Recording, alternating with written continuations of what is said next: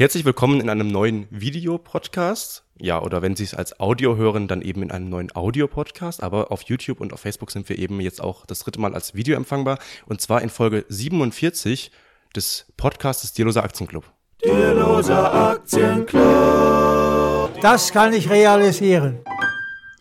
Ja, hallo da draußen. Wir haben heute wieder spannende Themen für Sie. Und zwar ist das, worüber wir vor zwei Wochen gesprochen haben, jetzt tatsächlich Realität geworden. Bondora hat sein Go and Grow praktisch jetzt rausgebracht und darüber werden wir zum einen sprechen. Genau. Außerdem geht es dann um ein äh, Interview mit ähm, Herrn Dr. Gerd Kommer, das ähm, Raimund schon mal als Duck auf Facebook gepostet hat. Und da hat er dann eine Aussage zum Thema finanzielle Freiheit äh, getroffen, der wir nicht so ganz zustimmen. Und wir werden das mal diskutieren. Und Genau. als drittes, Und als drittes werden wir über wieder einen Ökonomen aus seinem Buch Die Weltverbesserer äh, besprechen. Und zwar wen? Ja, um ähm, ja, Martin den- Feldstein. Genau, Martin Feldstein. Ja. Oder Feldstein, keine Ahnung. Vielleicht auch Martin Feldstein. Aber er ist Amerikaner, von daher denken wir mal, dass er Martin Feldstein heißt. Das kann man ja googeln. Ja. Aber fang doch schon mal an ähm, über Herrn Gerd Kommer. Nein, falsch, über Go and Grow. Du Ach so. googelst so lange nochmal den Martin Feldstein, wie man ihn ausspricht, und ich fange an. Also ich habe Mhm. von Bondora, das ist ja diese ähm, ja, estnische Plattform, die eben ähm, Privatkredite anbietet, ähm, habe ich eine Mail bekommen diese Woche und da steht drin, Hallo, träumen Sie gern? Falls Sie diese Frage mit Ja beantworten, haben, Sie, haben wir spannende Neuigkeiten für Sie. Ja, und dann erzählen sie eben von ihrem neuen Produkt, das heißt eben Go and Grow. Und ähm, es ist wohl eine neue Art, ganz einfach zu investieren. Und ähm, es ist so eine Art Tagesgeld, also es soll liquide sein, ähm, aber man kriegt eben bis zu 6,75 Prozent jährliche Rendite ähm, und hat wohl ein geringes Risiko. Das klingt ja erstmal gut. Und ähm, ja, wenn man sich dann ein bisschen weiter durchklickt, durchguckt durch die Mail, dann findet man irgendwann einen Link und da findet man dann die Risikoerklärung. Und die haben wir jetzt natürlich beide erstmal aufgerufen. Und ähm, ja, da findet man dann so ein paar Details dazu und das ist ganz spannend. Also, was schon mal ganz interessant ist, zum Beispiel für Leute, die ähm, Bondora jetzt schon nutzen und da Privatkredite eben haben, die können ihre Privatkredite eben auf das Go and Grow Konto übertragen. Das ist schon mal ganz schön.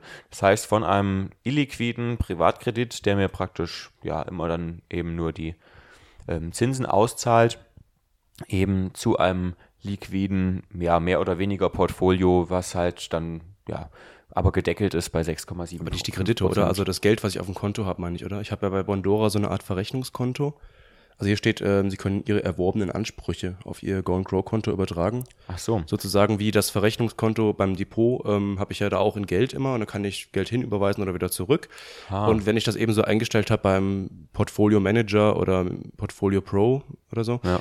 Ähm, kann ich ja einstellen, wie viel ähm, Geld ich immer da rumliegen habe, liquide. Und ich habe das auf null zum Beispiel. Und Ja. wenn ich Geld, also zurzeit habe ich noch kein Geld abgehoben. Ähm, und da kann ich eben das Geld dann auf dieses neue Konto direkt übertragen. Okay, ja, dann habe ich das falsch verstanden. Gut. Schon mal die erste Fehlinformation gesetzt heute. Ähm, dann kann es ja jetzt weitergehen. Ähm, ja, was ist noch spannend? Also insgesamt, ähm, es gibt natürlich keine Garantie, ähm, weder für diesen Zins von äh, 6,75 Prozent. Ähm, der ist eben aber der Höchstzinssatz, das heißt, es ist nach oben gedeckelt, aber nach unten eben offen. Das heißt, es kann eben auch passieren, dass man irgendwie nur 1, 2 Prozent pro Jahr macht und das ist dann natürlich nicht ganz so schön, denn wir haben natürlich auch ein höheres Risiko, als wenn wir das Geld auf einem normalen äh, Tagesgeldkonto ähm, liegen lassen. Denn es greift eben keine Einlagensicherung, weil das ja keine Bankeinlage ist in dem Sinne, sondern es ist halt immer noch eine, ja, im Grunde genommen eine weit gestreute Anleihe auf, auf viele ähm, Privatkredite. Genau. Man kann das im Monitor ja mal ganz kurz ähm, zeigen. Also jetzt habe ich hier eben das auch schon aktiviert bei mir. Da sehe ich jetzt hier Go and Grow als Menüpunkt und da kann ich jetzt drauf drücken und kann dann eben ganz normal auch Geld einzahlen.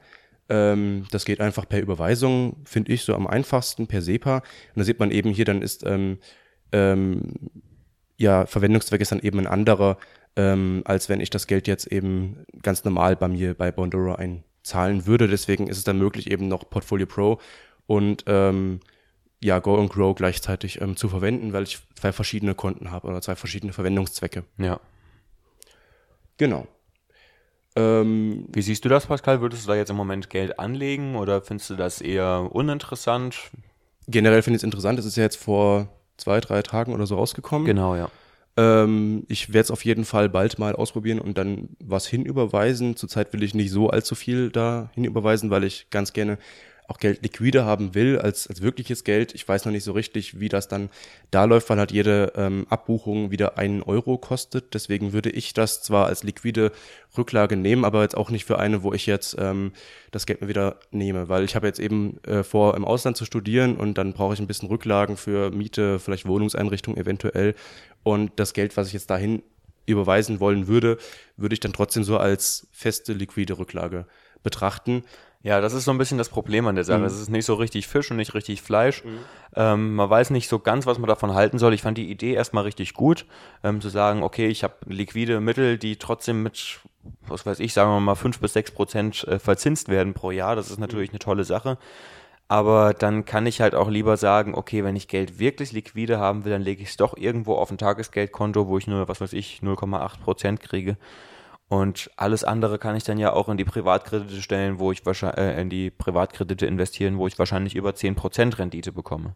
Genau. Und dann eben zu sagen, ich habe jetzt Geld liquide, was dann aber dann doch nicht einlagengesichert ist und so, dann, dann, man kann ja mit dem Geld, was man da investiert, im Endeffekt nicht rechnen. Ich kann nicht sagen, ich tue da jetzt Geld hin, weil ich es, was weiß ich, im, im nächsten Jahr wieder brauche.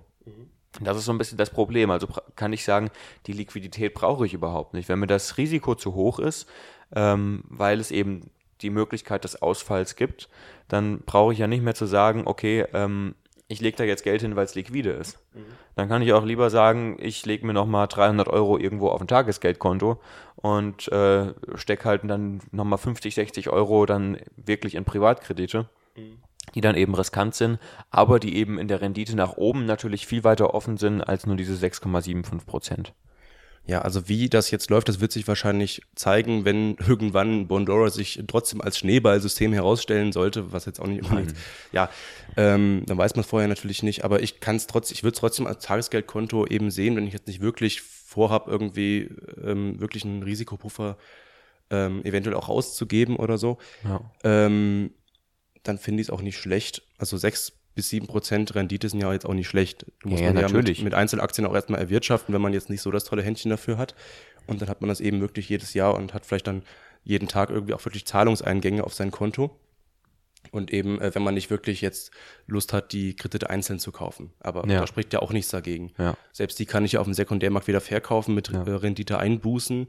Und ähm, ich habe da jetzt ähm, eine durchschnittliche, hochgerechnete Rendite natürlich von, wenn es lädt, ähm, na, ja, 14,71 Prozent. Ja. Ob ich die tatsächlich habe oder nicht, oder vielleicht noch mehr, weiß ich jetzt natürlich noch nicht. Viel Geld ähm, habe ich ja jetzt auch nicht eingezahlt. Ähm, aber wenn ich die jetzt auf dem Sekundärmarkt verkaufen würde, habe ich vielleicht 12 Prozent oder 10 Prozent. Und Wenn es nur 18 ist, ist es trotzdem gut, ja. Genau. Ja, also ich finde, Bondora ist, oder überhaupt diese P2P-Plattformen sind halt dafür interessant zu sagen, okay, ich baue nochmal irgendwie so einen zweiten Kapitalstock auf und dann ab irgendeinem Punkt kann ich sagen, jetzt äh, mache ich den, diesen Portfolio-Manager, diesen, was eben dafür sorgt, dass es automatisch investiert, schalte ich jetzt aus und lass mir eben nach und nach alles auszahlen. Dann habe ich so ein kleines passives Einkommen. Genau, und das hängt dann eben davon ab, wie lange die Kredite laufen. Also es gibt Kredite, die gehen nur ein Jahr. Es Ja. gibt welche, die gehen fünf oder zehn Jahre, glaube ich sogar. Ja. Je nachdem sind dann natürlich auch die Zinsen. Und wenn ich das eben auslaufen lassen will, muss ich eben auch dann die fünf Jahre warten, bis der Kredit dann eben ähm, vollkommen zurückgezahlt ist. Wenn er ein Verzug ist, kann es sein, dass dann noch mal länger dauert und dann steigt dafür aber auch die Rendite, wenn er denn zurückgezahlt wird und nicht komplett ausfällt. Ähm, jetzt kann man ja sehen, äh, bei mir habe ich irgendwo die Statistik oder so. Nee, Investitionen. Ähm, da sieht man dann eben äh, die einzelnen Investitionen und da sieht man dann hier, der ist jetzt überfällig, sind jetzt vier Stück und danach Ja. habe ich es, glaube ich, auch sortiert. Genau, ich sortiere es mal nach, über, ähm, nach dem Status. Genau, es sind eben nur vier, die überfällig sind, von insgesamt 35. Ja. Und durchschnittlich investiert habe ich ähm, 2 Euro pro Kreditnehmer. Ja, okay. Und durchschnittlich für 48 Monate. Ja. Ja, genau. Das sind eben die Vor- und Nachteile. Ähm, also wie gesagt, ich werde es auf jeden Fall nochmal ausprobieren, die nächsten Tage vielleicht oder Ja. Wochen. Ähm, aber ich bin halt gerade ein bisschen dabei, meine Tagesgeldkonten aufzufüllen und jetzt ständig was Neues zu machen, aus, auszuprobieren, ist halt auch blöd. Man muss auch mal irgendwann das machen, was man sich vorgenommen hat, Genau. ähm, damit dann da ein Puffer in, in echtem Geld ist, dem man irgendwie ein bisschen vertrauen kann. Und das, ja, Spielgeld weiß ich nicht. Ich glaube, man kann relativ vertrauen, dass das auch stimmt. Also Bondora ist ja auch von äh, der BaFin, meine ich, auch äh, kontrolliert und ist irgendwie ja. auch zugelassen. Aber um mal zum Risk, Risk Statement zurückzukommen, ähm, Risiken gibt es natürlich bei allen, wie bei allen Anlagen. Also ich habe mir zum Beispiel mal vor einem Jahr oder zwei ähm, eine Broschüre zu einer Anleihe von so einem familiengeführten Bäckereiunternehmen in Frankfurt äh, angeguckt. Und da standen halt auch alle möglichen Risiken. Von wegen, äh, das ist ein Familienunternehmen und die drei Geschäftsführer sind miteinander verwandt und die könnten sich in die Haare kriegen und dann ist es halt nicht so einfach, mal zwei oder einen davon zu feuern, weil es eben eine Familie ist. Ähm, aber dann bei einem anderen Unternehmen da sehe ich dann vielleicht eher die Familie wieder im Vorteil, weil die sich irgendwie nicht kennen und nicht äh, privat absprechen und so weiter. Also jedes Risiko hat irgendwie seine Vor- und Nachteile, wie beim Währungsrisiko. Ja. Wenn ich jetzt einen Fonds in US-Dollar kaufe, habe ich ein Währungsrisiko, aber ich habe ja auch eine Währungschance, weil wenn ich alles in Euro habe, habe ich ja irgendwo auch ein Währungsrisiko. Ja, natürlich, keine ja. Diversifizierung. Dann muss ich eben bei Bondora sehen, das ist ja jetzt kein Tagesgeldkonto, weil es eben kein richtiges Geld ist. Und deswegen fällt es auch nicht unter diese Einlagensicherung von äh, 100.000 Euro. Ähm, das muss ich eben sehen. Ja. Ähm, Also es ist praktisch eine, eine Anlage, die eben eine relativ hohe Rendite bringt und im Optimalfall liquide ist. Aber es kann auch sein, dass sie eben nicht mehr liquide ist. Das kann alles passieren, Genau. dass man dann eben äh, seine Ansprüche eben zurückhaben will und sagt, okay, ich will jetzt von meinen 1000 Euro, die ich hier investiert habe, will ich 200 abheben und dann kann es sein, dass es einfach mal drei Wochen dauert, bis diese 200 Euro wieder zurückkommen. Genau. Das kann rein theoretisch alles passieren. Ich meine, die werden ihr Bestes tun, dass es eben nicht passiert, das ist klar. Ähm, trotzdem muss man das eben wissen, ähm, dass, ja, dass es eben kein, kein, äh, keine garantierte Rendite ist und eben auch nicht garantiert liquide ist, sondern dass, es, dass sie eben nur den Anspruch haben, liquide zu sein. Genau, aus dieser Liquidität kommen ja auch wieder Renditeeinbußen für Bondora, weil die Genau. ja eben auch einen bestimmten Geldbetrag auf ihrem eigenen Konto haben müssen, damit auch eine bestimmte Anzahl von Menschen das abheben kann. Und wenn Ja. plötzlich mal irgendwie schlechte Nachrichten über Bondora kommen und alle wollen es abheben, dann geht's natürlich nicht, weil ja Bondora das Geld ja auch investiert in Kredite und äh, die kann sie nicht einfach irgendwie auf dem Sekundärmarkt verkaufen, weil Bondora halt die Plattform selbst ist. Ähm, und äh, keine andere Bank oder so wird das dann so schnell übernehmen. Und das Geld von den ähm, Kreditnehmern irgendwie rauszuziehen geht natürlich auch nicht, weil die haben natürlich auch ihre vereinbarte Laufzeit. Deswegen. Und wenn jetzt dann Bondora noch sagen würde, wir garantieren dir irgendwie 10.000 oder 100.000 Euro wie auf dem Tagesgeldkonto bei der Bank, äh, dann müssen sie ja noch mehr Geld eben rumliegen haben. Natürlich. Ähm, und das wird ja völlig an der Rendite zehren. Und dann hat man wieder eine Rendite von 0,8 Prozent. Genau, Ja. wie das bei der Bank eben so ist. Also Ja. aus diesem Risiko, dass es eben nicht, vielleicht nicht sofort abheben kann, äh, weil man eben davon ausgeht, dass mal der eine was abhebt, mal der andere, dann zeigt mal wieder eine andere was dazu. Also das muss so ein bisschen liquide bei den einen Auszahlungen sein, aber wenn alles nur in eine Richtung geht und alle abheben wollen, dann kann das Ganze natürlich nicht funktionieren. Und dann gibt es auch keine Rendite, weil dann eben nicht investiert werden kann. Oder nur ein kleiner Prozentteil eben. ja. So. Also ich werde jetzt jedenfalls erstmal momentan nichts investieren. Ähm, dann lieber noch ein bisschen direkt in P2P-Kredite und alles andere dann so aufs Tagesgeld. Aber das kann ja jeder selbst entscheiden. Meine, wir, haben uns, wir haben Ihnen jetzt die Möglichkeit mal vorgestellt. Das ist ganz interessant. Gehen Sie halt mal auf die Seite von Bondora. Wir können Ihnen das auch gerne unter unserem Podcast beziehungsweise auch unter unserem Video verlinken. Genau. Nochmal zum Thema Steuern, auch ganz unten. Äh, Bondora hat das eben nach ähm, echten, estnischem Recht ähm, analysiert. Ähm, und sie sagen eben, ähm, da muss man sich ein bisschen selbst drum kümmern, aber generell wäre das wohl so, wenn man das Geld nicht abhebt, muss man erstmal keine Steuern zahlen und wenn man es dann eben irgendwann abhebt, dann jetzt zahlt man vermutlich dann Kapitalertragssteuer eben auf die Gewinne. Ähm, da muss man wahrscheinlich auch noch abwarten, was dann eben die deutschen Finanzämter dazu sagen, weil es ja eben auch was Neues ist. Ähm, aber es ist wahrscheinlich nicht so wie bei tesorierenden Fonds, dass man jetzt auf Buchgewinne ähm, Steuern zahlt, weil eben im, alles, wenn ich bei, was ich bei Bondora drin habe als Geld, sind erstmal Buchgewinne, bis ich es eben ähm, auf ein anderes Konto auszahle, weil ich habe ja keine Bondora EC-Karte und so. Und da muss man natürlich sagen, dass Bondora eben auch, ähm, ja, einen guten Service macht. Also aktuell, wenn man diesen ähm, Service nutzt, dass man eben in Privatkredite investiert, kann man sich eben Berichte runterladen und die dann eben automatisch als Anlage praktisch für die Steuererklärung benutzen und kann das dann praktisch nach äh, Anlage Cup eben versteuern. Genau. Ja. Okay, ich würde sagen, dann kommen wir jetzt zu unserem zweiten Thema. Mhm. Und zwar haben wir bei YouTube ein Interview gefunden mit dem ETF-Papst Gerd Kommer. Und ähm, ja, da gucken wir jetzt einfach mal rein. Es geht so ein bisschen um finanzielle Freiheit und was Gerd Kommer von dem Begriff eigentlich hält. Und das ist genau das Stichwort, was mich zu meinem nächsten Gast bringt, äh, Dr. Gerd äh, Kommer. Finanzielle Freiheit, sagen Sie, das ist ein populäres Konzept, das hört man an allen Ecken und Enden, aber Sie machen da viele Fragezeichen dahinter. Was sind denn da die Fragezeichen? Ist da irgendwas Schlechtes dran? Finanzielle Freiheit ist so ein Konzept, das in den letzten zwei, drei, vier Jahren unheimlich in der Ratgeber-, Buchmarktszene und in der Finanzblogger-Szene aufgepoppt ist. Gab es vorher auch schon, aber eigentlich äh, spielte das keine große Rolle. Und ähm, das erste Problem mit finanzieller Freiheit ist, dass es kein Mensch je definiert hat. Also wenn Sie sich mal äh, im, im, in der Blogger-Szene oder Ratgeberbuch-Szene umschauen, das habe ich getan und das ist auch der Gegenstand der, der heutig, des heutigen Vortrages von mir, dann werden Sie also so sechs, sieben, je nachdem, wie man das klassifiziert, völlig unterschiedliche äh, Philosophien, Konzepte, die mit diesem Begriff Anlagestrategien und Handlungsstrategien, die mit diesem Begriff ver, verknüpft sind, finden, die, und ich spreche von sechs, sieben verschiedenen, die zum Teil in einzelnen Fällen ihr vollständiges Gegenteil sind. Also Ja, also da, genau, er sagt erstmal, es- also niemand hat je diesen Begriff finanzielle Freiheit definiert. Und dann würde ich mal sagen, Einspruch. Äh, es gibt sehr, sehr viele Definitionen davon. Ich meine, das sagt er dann ja auch selbst. Es gibt viele Strategien, sagt er. Aber ich glaube, die finanzielle Freiheit an sich ist ja eigentlich keine Strategie. Ja, er will irgendwie einen einheitlichen Begriff, aber du hast auch vorhin schon vor dem Podcast gesagt, wie beim Begriff Politik, da gibt es hunderttausende verschiedene Definitionen. Da kann ich bei Aristoteles anfangen und jetzt, was weiß ich, bei der Bundeszentrale für politische Bildung Ja. nachgucken.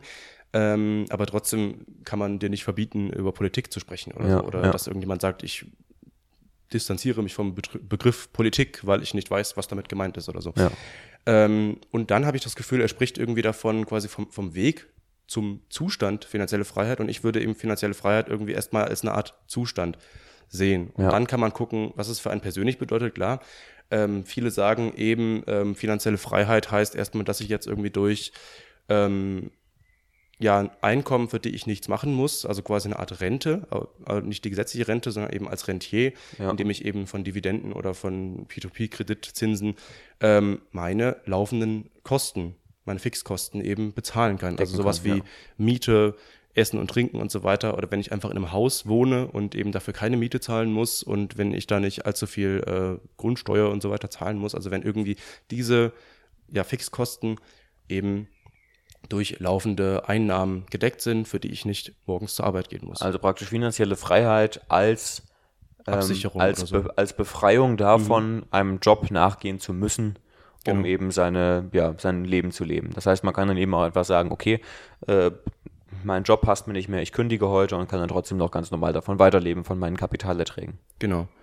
Dann kann man auch schon sagen, wenn ich jetzt irgendwie meinetwegen zwölf Monatsgehälter äh, zurückgelegt habe, dann bin ich auch erstmal ein bisschen in dem Sinne finanziell frei, weil ich halt nicht von heute auf morgen von meinem Job abhängig bin. Genau. Es gibt jetzt natürlich auch noch Sozialgesetzgebung und so weiter und äh, Arbeitslosengeld 1, wo man auch relativ gut von leben kann. Ja. Aber ich weiß dann eben, mir geht's irgendwie ganz gut, ich bin irgendwie einigermaßen abgesichert. Das kann man irgendwie auch schon fast als finanzielle Freiheit in einem gewissen Grad sehen. Zumindest temporär, ja. Genau. Ähm, dann richtig finanziell frei.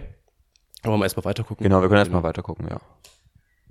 Was ist denn da das Gegenteil? Ich verstehe finanzielle Freiheit so ein bisschen, das hat vielleicht was mit Glück zu tun oder so, was ja auch was sehr Individuelles ist. Genau, ja, also das spielt äh, sozusagen Seelenfrieden, Glück und so weiter. Zufriedenheit spielt natürlich auch äh, immer wieder damit rein. Also äh, da gibt es zum Beispiel Autoren, die sagen, äh, Daytrading, ich habe ein, ein Beispiel dafür in meiner Präsentation, äh, führt zu finanzieller Freiheit. Das bedeutet also, ich muss acht Stunden, zehn Stunden, zwölf Stunden jeden Tag vor der Kiste sitzen, vor dem Internet sitzen und äh, ranklotzen und eben äh, per Daytrading schnell reich werden. Der, äh, sozusagen Erfinder des äh, Begriffs äh, finanzielle Freiheit, Bodo Schäfer, das ist jedenfalls der, der vor zehn Jahren diesen Begriff oder knapp zehn Jahren äh, in Deutschland eingeführt hat, in einem Buch. Ähm, äh, finanzielle äh, Freiheit. In sieben Jahren die erste Million hieß das, glaube ich.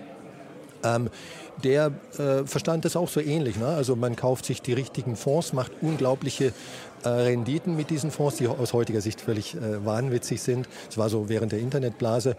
Äh, klotzt richtig ran, macht Selbstmanagement, das äh, gehört also auch zu diesem Konzept und wird damit sozusagen in, in äh, sieben Jahren Millionär. Und dann gibt es eben das andere Ende des Spektrums, das sind also die Frugalisten, ne? also die Minimalisten, die 80 Prozent, äh, jetzt kein Witz, ihres Nettoeinkommens sparen. Ja, also der normale Bundesbürger schafft, wenn, wenn er sich anstrengt, 10 Prozent. Ähm, um, um zehn Jahre früher in Rente gehen zu können oder 15 Jahre früher. Also zwei völlig verschiedene, das sind jetzt nur zwei Beispiele. Aber, aber sowas gibt es ja dann auch und mit sowas kommt man... Ja, also genau, da sagt er jetzt eben, wo kommt der Begriff überhaupt her? Mhm. Also ähm, in Deutschland hat ihn eben Bodo Schäfer geprägt und er ja, definiert eben den Begriff finanzielle Freiheit dann doch recht eindeutig. Und zwar hat Bodo Schäfer eben diese drei Stufen. Und zwar erstmal ähm, finanzieller Schutz. Und das meint er dann, wenn man irgendwie eine bestimmte Anzahl Monatsgehälter auf seinem Konto hat, dann kann man eben schon mal sagen, okay, ich bin für eine gewisse Zeit einfach nicht von meinem Job abhängig, sondern kann einfach sagen, ich suche mir jetzt was Neues, ich mache Pause, sonst irgendwas. Ähm, zweites ist dann die finanzielle Sicherheit. Das ist eigentlich das, was wir beide so eher unter finanzieller Freiheit verstehen. Das heißt, man kann so seine Fixkosten aus seinen Kapitalerträgen eben decken. Und dann sagt er eben, finanzielle Freiheit ist dann eben so, wenn man sich alle seine Träume, die man irgendwie so hat, einfach verwirklichen kann und überhaupt nicht mehr aufs Geld schauen muss. Und von daher hat er es eigentlich ziemlich gut definiert.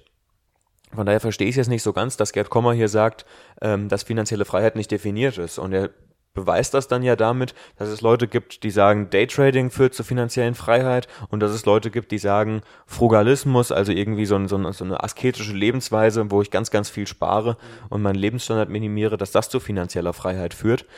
Aber wie gesagt, es kann also ich finde, es kann beides zur finanziellen Freiheit führen und es ist relativ egal, ob ich jetzt mit Daytrading in zehn Jahren irgendwie fünf Millionen Euro mache und dann ja. davon im Luxusleben lebe oder ob ich jetzt als Frugalist irgendwie 80 Prozent meiner äh, 2000 Euro Nettoeinkommen äh, weglege und dann eben danach von, was weiß ich, nach zehn Jahren von äh, 800 Euro im Monat lebe, weil mir das völlig mhm. ausreicht.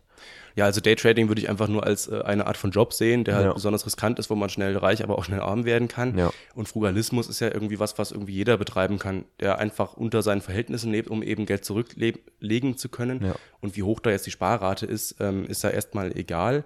Ähm, gut, Frugalismus heißt natürlich schon extrem sich einzuschränken. Ja. Aber äh, wenn ich es jetzt irgendwie schaffe, 30 oder 40 Prozent zurückzulegen, ist es schon mal besser als das, was eben die breite Masse macht, äh, die halt so um die 10 Prozent spart. Genau. Also wir, ähm, er hat ja, also Gerd Kommer hat ja eben gesagt, dass ähm, dass der Deutsche es mit viel Mühe schafft, gerade so 10 Prozent äh, zu sparen. Ich habe da mal, hat mich erinnert an Thomas Piketty, mhm. ähm, der hat nämlich auch über die Sparquote in den reichen Ländern geschrieben und hat hier eine Tabelle in seinem Buch ähm, Das Kapital im 21. Jahrhundert und da sehen wir eben die Sparquote zwischen 1970 und 2010, also jetzt so für die letzten 40 Jahre durchschnittlich. Und in den USA zum Beispiel haben wir da tatsächlich eine Sparquote von 7,7 Prozent, also es ist wirklich weniger als 10 Prozent. Mhm. Aber es gibt eben auch Länder wie Japan zum Beispiel, die 14,6 Prozent sparen. Und noch krasser Italien. In Italien spart der Durchschnitt tatsächlich oder sparen die privaten Haushalte tatsächlich 15 Prozent. Mhm. Ähm, ja, ihrer Einnahmen. Und Deutschland ist auch im Durchschnitt über 10 Prozent, also bei 12,2. Zumindest in diesem Zeitraum zwischen 1970 und 2010. Ich denke, dass sich seit 2010 da wahrscheinlich nicht viel geändert hat. Genau, und das ist eben der Durchschnitt über eine relativ lange Zeit, aber auch durch alle Vermögensklassen natürlich. Ja, ähm, ja. Ein bisschen genauer haben wir das auch schon mal gefunden bei äh, Reinhard Zietelmann, ein uraltes Buch zum Thema Immobilien. Und da ist hier eine Grafik ähm, Vermögensaufbau mit Immobilie.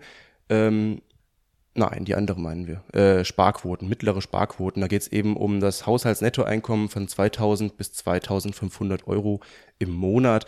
Also so die ähm, relativ normale äh, Mittelschicht. Gehobenere ja. Mittelschicht eigentlich. Also ein Nettoeinkommen von 2000 bis 2500 ist schon relativ gut. Und äh, das ist jetzt im Jahr 2011 gewesen. Und dann sieht man eben die Alterskohorten von äh, 30 bis 34, 35 bis 39 und es geht dann bis 55 bis 59. Ähm, und da sieht man jetzt eben, eine Unterscheidung zwischen Mieter, das ist hier diese schwarze Linie eben, und Selbstnutzer, also Menschen, die eben in einer Immobilie wohnen, und dann nochmal Selbstnutzer ohne Tilgung, also die Sparquoten von Menschen, die in einer Immobilie wohnen und eben die Tilgung des Kredites fürs Haus ist rausgerechnet. Da sieht man, dass sogar die, die im Eigenheim wohnen, ohne die Kredittilgung im Grunde nochmal mehr zahlen als die, die zur Miete wohnen. Mehr sparen, ja. ja. Genau, ähm, ja, und die, die zur Miete wohnen, die zahlen ja erstmal kein Haus zurück, die tilgen keine Wohnung und kein Haus und die sparen nochmal generell weniger, weil sie wahrscheinlich einfach nicht gewohnt sind oder so und äh, vielleicht auch einfach nicht dran denken. Ähm, während dann die Mieter natürlich nach 20 Jahren, wenn sie eben das Haus abgezahlt haben, im Eigentum wohnen und dann eben am Ende ihres Lebens ähm, viel günstiger wohnen als die, die äh, einfach nur immer zur Miete gewohnt haben und generell nochmal weniger äh, obendrauf ähm, Gespart haben. gespart haben. Ja. Spannend. Mhm. Gut, wollen wir noch weiter in dem Video gucken? Vielleicht kommt noch was Interessantes, ich weiß es gar nicht mehr. Ja, wir gucken mal ein bisschen weiter. Sowas kommt dann in die Bildzeitung, habe ich kürzlich gesehen. Also damit können Sie Ratgeberbücher verkaufen, damit können Sie einen äh, Finanzblog äh, betreiben und sich ein kleines Taschengeld verdienen, damit können Sie Vorträge halten. Äh, also es, es ist, wie ich sagte, ne, ein Konzept, das alles und nichts bedeuten kann, alles und sein Gegenteil. Haben, haben Sie denn eine Definition für uns, wo Sie sagen, das wäre jetzt meine finanzielle Freiheit? Ich glaube, der Begriff ist insgesamt äh, sozusagen zerstört, wenn Sie so wollen, wertlos gemacht worden durch seine äh, äh, durch diese völlig willkürliche und zum Teil äh, unrealistische, also ein Sie kennen ja vielleicht den Begriff Investmentpornografie, ne? also so. Äh, Kannte ich jetzt nicht, aber es ist interessant. Gibt es in der amerikanischen Ratgeberliteratur. Also so, äh, mit diesen sieben Aktien können Sie nur gewinnen, ne? wären Sie in 0, nix äh, sehr reich ne? oder Penny Stocks. Glaubt das eigentlich noch jemand heutzutage? Ja, äh, ich denke, also wenn Sie, wenn Sie die Ratgeberzeitschriftenmarkt äh, anschauen, dann ist äh, das, die Titelgeschichte meistens so was ähnliches. Ne?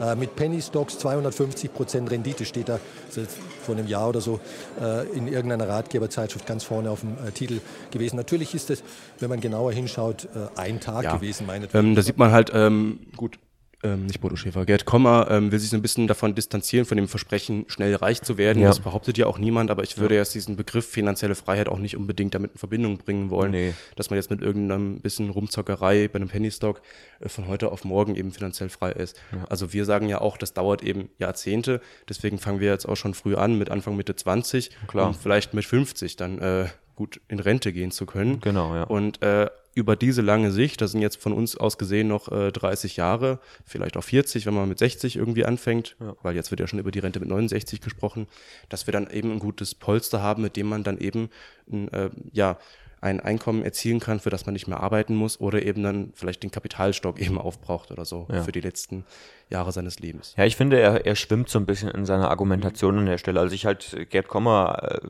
natürlich, also ich würde ihn nie kritisieren für seine Bücher, die er geschrieben hat. Und er hat natürlich ganz, ganz viel dafür getan, dass eben ja die Leute aufgeklärt wurden, was überhaupt die Vorkosten angeht und dass es vernünftig ist, in ETF zu investieren und so weiter. Aber ich finde, in diesem Interview schwimmt er so ein bisschen, weil er diesen Begriff finanzielle Freiheit irgendwie komisch einordnet. Und zwar als das, was du gerade gesagt hast, irgendwie als das Versprechen, schnell reich zu werden. Genau. Ja.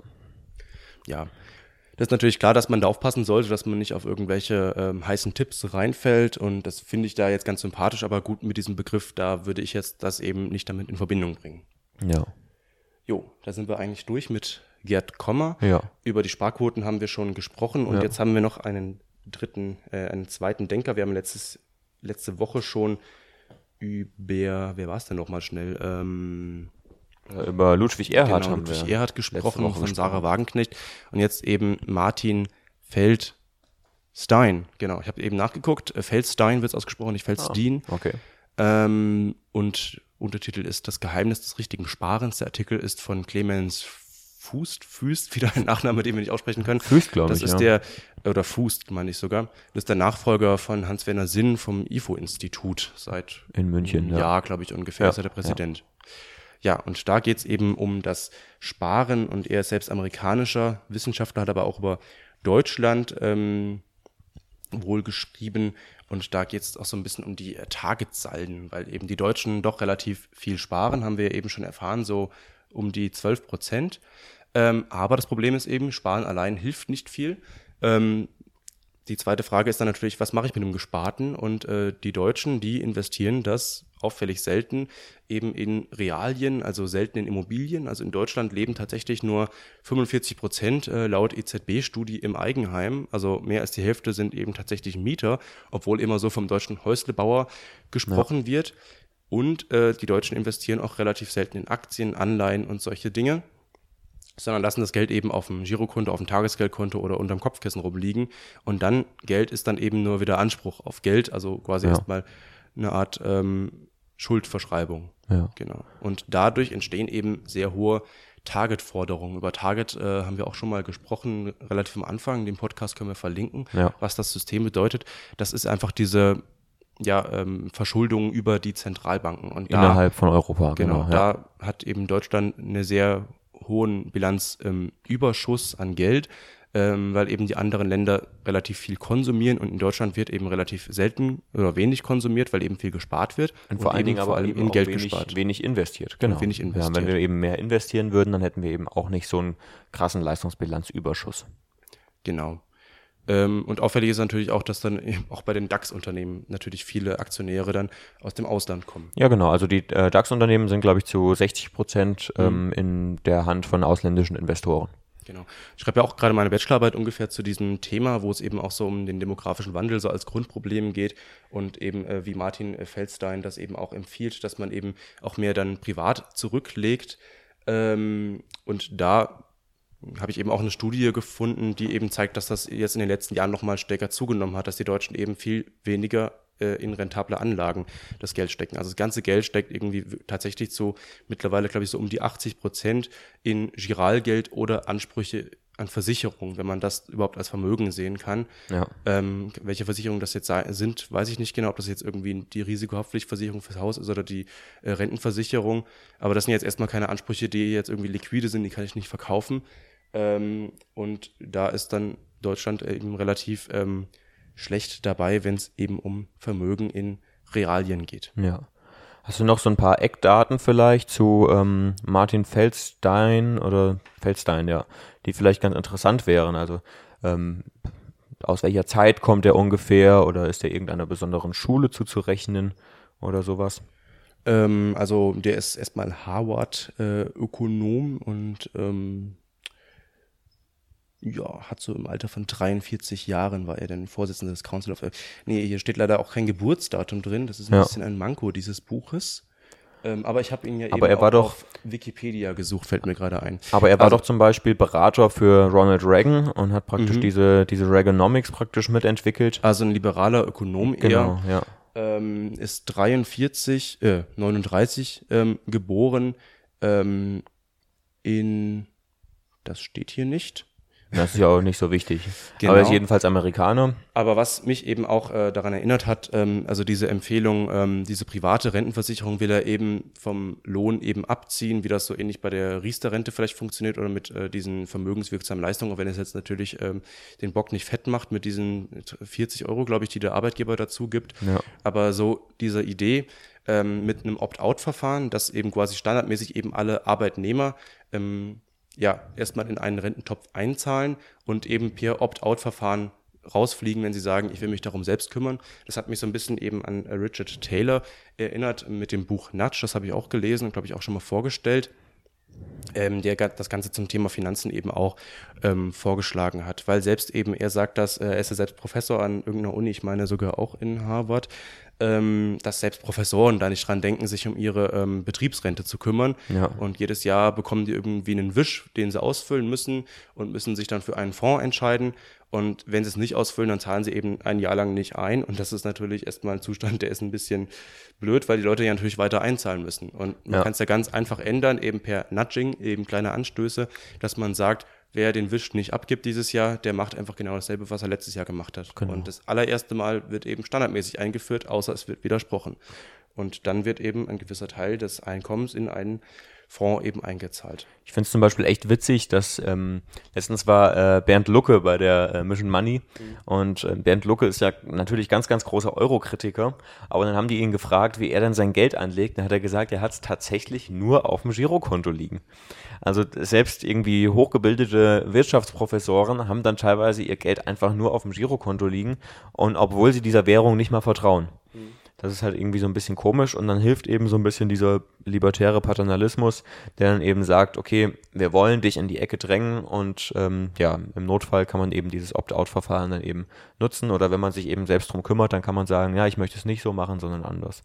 Genau, man kann natürlich auch dann Möglichkeiten offen halten, äh, dass die Leute sich für andere Fonds ähm, entscheiden können. Ja. Also hier wurde dann auch über das schwedische System gesprochen, das von paar Jahren eingeführt wurde, gab es dann eben einen Standardfonds, aber die Regierung wollte eigentlich nicht, dass die Leute in diesen Standardfonds investieren, äh, sondern haben dann irgendwie zigtausend verschiedene andere Fonds gab es eben auch. Und sie haben eben eine große Werbekampagne gefahren, dass man eben nicht in diesen Standardfonds investieren soll.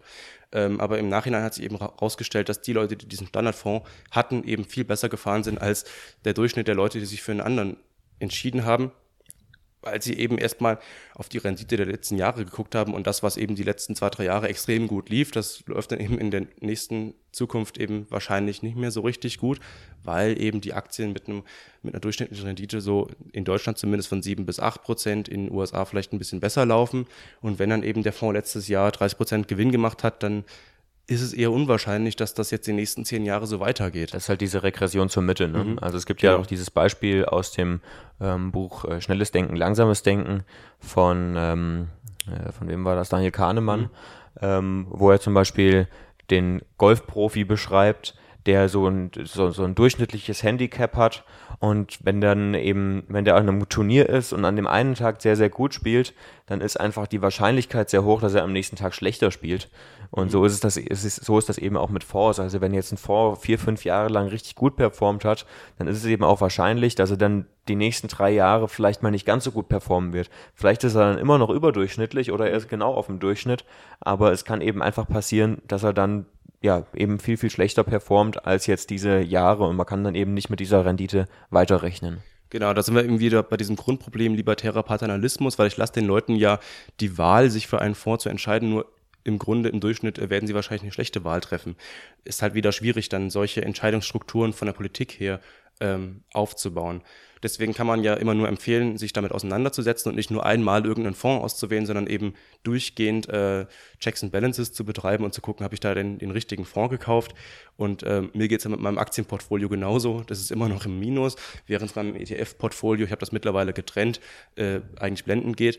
Und deswegen, man weiß eben vorher nie so richtig, wenn man jetzt Stockpicking macht oder Fondspicking und irgendwelche aktiven Fonds auswählt, ob man da gut läuft und besser läuft als der Markt oder überhaupt so gut wie der Markt. Ja. Das ist natürlich erstmal im Vorhinein schwierig. Genau. Ja, ja und zurück nochmal zu äh, Martin Feldstein.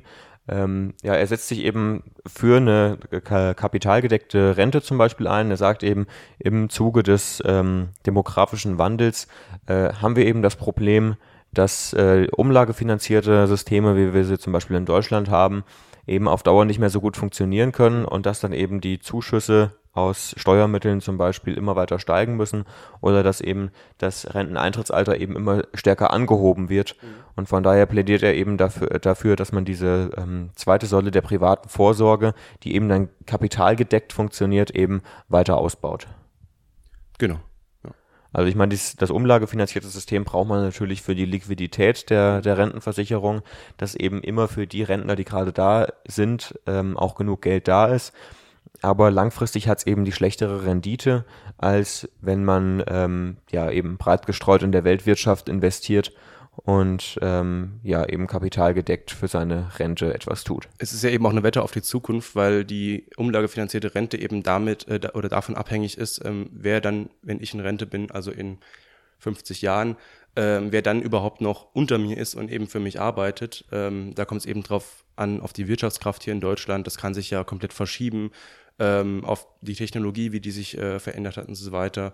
Also in 50 Jahren kann man sich ja vorstellen, dass dann China mittlerweile äh, langsam aufgeholt hat, weil 50 Jahre sind ja eine lange Zeit. Von daher ist es halt äh, risikoloser, in Aktien zu investieren, beispielsweise Mhm. weltweit natürlich, weil dann hat man das eben ausgeglichen. Falls jetzt irgendwie Deutschland in äh, 50 Jahren ein armes Land sein sollte, dann ist man immer noch ein reicher Mensch, weil man äh, Aktien aus den USA hat, Aktien aus China, aus Japan, aus äh, Afrika, aus Südamerika und so weiter. Genau. Ähm, aber eben auch Aktien aus Deutschland. Und damit hat man eben, ja, eben dieses Risiko, dass man eventuell im eigenen Land eine schwache Wirtschaft bekommen sollte, hat man eben ein Stück weit zumindest umgangen. Gut. Dann sind wir, glaube ich, durch für heute. Ich denke schon, ja. Soweit. Vielen Dank, dass Sie durchgehalten haben bis hier. Ja. Und ähm, die ganzen Bücher, die wir hier äh, gezeigt haben, mittlerweile haben wir nämlich eine UG gegründet oder wir sind noch in Gründung. Ja. Und äh, wenn Sie uns unterstützen wollen finanziell und Sie sich sowieso für die Bücher interessieren, dann verlinken wir jetzt mittlerweile Affiliate-Links. Äh, wir wollen jetzt hier keine großartige Werbung machen, sondern wir unterstützen diese, äh, wir empfehlen diese Bücher wirklich, weil wir sie sehr interessant finden. Und wenn Sie uns eben noch finanziell unterstützen wollen, ohne dass Sie selbst ein finanzielles Risiko eingehen, weil Sie ein tolles Buch kaufen, Sie müssen auch nicht mehr bezahlen, dann drücken Sie eben auf diesen Affiliate-Link und ähm, kaufen Sie die Bücher über uns und dann bekommen wir davon ein bisschen ab, eine kleine Finanzspritze. Genau. Wir haben auch demnächst mal vor, ähm, auf unserer Website unter Aktien Punkt net äh, Mit C. Mit C, genau. Pascal Meine Güte. äh, so eine Liste zu machen, wo wir eben ähm, ja die Bücher, die wir so gelesen haben, einfach mal ein bisschen vorstellen, vielleicht in zwei, drei Sätzen und dann eben auch den Link jeweils drunter packen. Und wenn Sie eben dann interessante Bücher suchen zum Thema Finanzen, zum Thema Wirtschaft, zum Thema Wirtschaftspsychologie und so weiter. Wirtschaftssoziologie. Wirtschaftssoziologie. Dann haben wir noch ein Buch hier liegen von ähm, André, äh, Markus Gürne von der ARD, der hat auch ein Buch geschrieben. Oder hier, wer sich für Armut interessiert und vielleicht mal in Armut leben will, der kann sich äh, von Georg Kremer, das ist auch ein sehr interessantes Buch, das angucken. Oder Klassiker wie Milton Friedman, Kapitalismus und Freiheit. Oder ja, oder Mögliche. irgendwelche Mindset-Sachen, wie zum Genau. Beispiel die Gesetze der Gewinner von Bodo Schäfer oder so. Ja, da haben wir eine ganze Liste und wir verlieren manchmal selbst den Überblick und deswegen werden wir dann irgendwann mal diese Liste anlegen und schön zusammenfassen, wie wir das Buch finden, was da genau drin passiert, für wen das geeignet ist und vielleicht so ein bisschen in Reihenfolge, wenn man so ganz vorne anfangen will. Ja. Der reichste Mann von Babylon ist ein tolles Einstiegsbuch. denke Oder ich, wenn Rich man Dad, so, Poor Dad. Ja. Genau. Ja, Gut. In diesem Sinne, ja, schöne Grüße und vielen Dank, dass Sie zugehört haben. Jetzt viele Grüße. der Duck. Over and out.